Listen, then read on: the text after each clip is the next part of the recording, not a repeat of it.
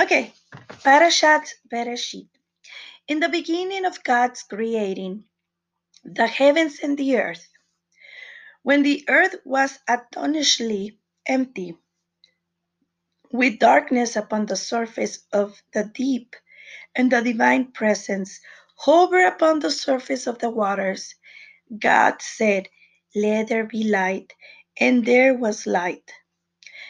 God saw that the light was good, and God separated between the light and the darkness. God called to the light day, and to the darkness he called night. And there was evening, and there was morning. One day God said, Let there be a firmament in the midst of the waters, and let it separate between water and water. So God made the firmament and separated between the waters which were beneath the firmament and the waters which were above the firmament. And it was so. God called the firmament um, heaven. And there was evening and there was morning.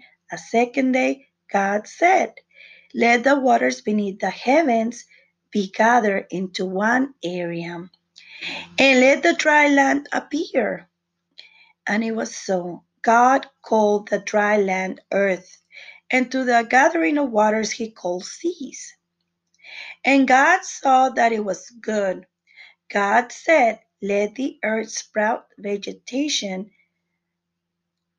herbage yielding seed, fruit trees yielding fruits, each after its kind, containing its own seed on the earth. And it was so. And the earth brought forth vegetation, herbage yielding seeds after its kind, and trees yielding fruit, each containing its seeds after its kind. And God saw that it was good. And there was evening and there was morning, a third day. Now we are going to the fourth day. God said, Let there be luminaries in the firmament of the heaven to separate between the day and the night, and they shall serve as a sign and for festivals and for days and years. And they shall serve as luminaries in the firmament of the heaven to shine upon the earth. And it was so. And God made the two great luminaries, the greater luminary to dominate the day, and the lesser luminary to dominate the night, and the stars. And God set them in the firmament of the heaven to give light upon the earth, to dominate uh, by day and by night, and to separate between the light and the darkness. And God saw that it was good. And there was evening and there was morning, a fourth day. Then God said, Let the waters teem with teeming living creatures and fowl that fly about over the earth across the spans of the heavens. And God created the great sea giants and every living being that creeps, with which the waters teem after their kind, and all winged fowl of every kind. And God saw that it was good. God blessed them, saying, Be fruitful and multiply and fill the waters in the seas, but the fowls shall increase on the earth. And there was evening and there was morning, a fifth day. God said, Let the earth bring forth living creatures, each according to its kind, animal and creeping things, and beasts of the land, each according to its kind.